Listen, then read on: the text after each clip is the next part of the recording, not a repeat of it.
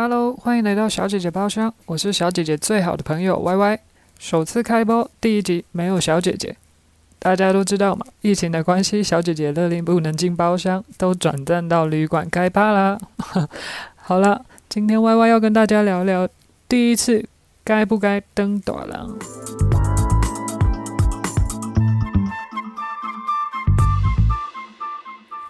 今天是居家办公的第二周，Y Y 的本业是业务，像风一样自由的穿梭在人群之中。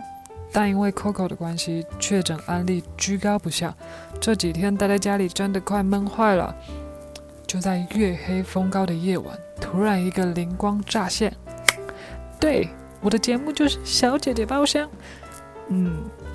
我承认，有的时候第一次就是来的特别突然，特别的兴奋，让人措手不及。对，就是快到我连第一集想跟大家分享的题材都想好了呢。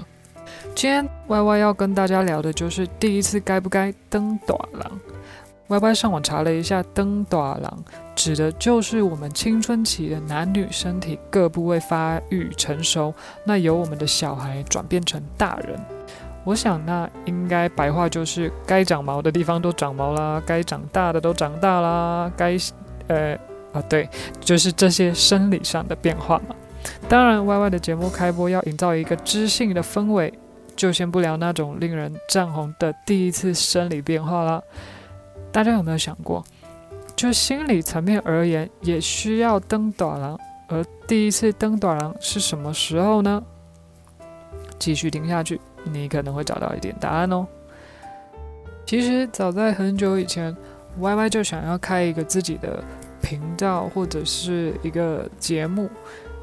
你也知道嘛，年轻人总是呃在听的很多的，可能你要斜杠啊，你可以去多自己精进一些不一样的技能嘛。想着如果要当 YouTuber，我应该蛮害怕那个画面。我我的表情可能会不自然啊，尴尬啊。那如果是 Podcaster，那我想说话的声音，我觉得声音应该蛮好听的。这些种种的原因分析完之后呢，就决定先从 Podcaster 先尝试玩玩看吧。但因为害怕，那担心可能。别人的评价，担心没有点阅率的失落，再加上做了功课以后，发现琐碎要学的细节啊等等的啊，然后你要设定我们节目的主题风格，还有 TA 是谁啊，这些其实都让 YY 迟迟无法往前。其实应该有很多人跟 YY 一样有过类似的经验吧，那就是你可能有你想做的目标。但却因为种种的原因害怕却步了。其实我觉得那可能就是一个第一次，然后你想要尝试一件事情，那因为你可能有看过其他人的呃成果，所以你拿他的那个成果，然后来跟你自己做一个对对比，然后你可能就会给自己一个很高的一个期望，所以你基准点就不对。有的时候你就会觉得，哎，好像很难，然后那我就我就不不继续往下。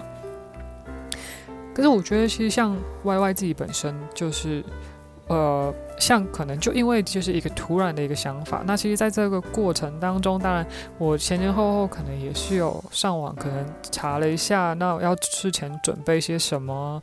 然后我可能应该要有哪一些设备啊？那我的素材应该要是什么？那其实这些呢，就是当你今天真的有一个驱动的那个钮被打开了之后，其实这些东西全部拼凑起来，你就走向了你要去的那个地方。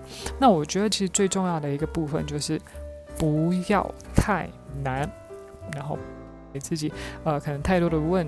问句，或者是你要做到多好？对，其实这个让我去思考：难道第一次过后就会登短廊吗？当然，我去思考了一个东西是，呃，可能是就我们生理结构上面的那个第一次嘛，那就登朵了。那当然可能，呃，我有听过，就是有些人可能他第一次发生，可能就是在国中，嗯，对，高中，anyway，就是他们可能在很小的时候，可能会发生这件事情。他觉得他就是一个大人的，可是，对啊，有多少的男人不止一次还活像个孩子，是吧？OK，那其实我觉得。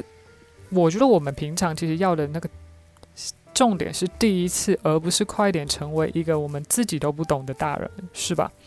那其实只有透过不断的第一次尝试、努力过后，才能从过程中去找到一个什么是自己真正想要的。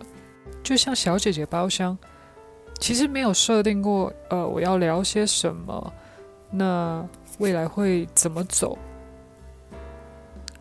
会不会有可能我上架了一集，那就没后续了呢？说不定，但还未战就死在自己的境内，不是特别可惜吗？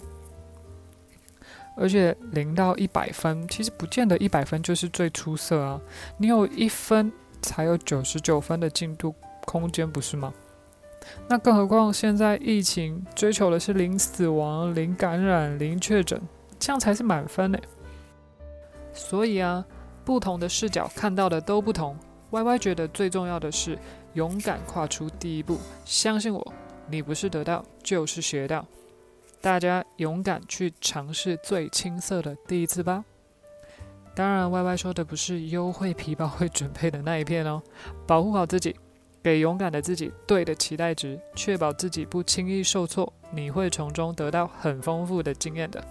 今天节目就到这边，很开心 Y Y 跨出的第一步能到这里跟大家说说话，期待下一次第一位小姐姐进入我们的包厢。我是 Y Y，我们下次见，拜拜。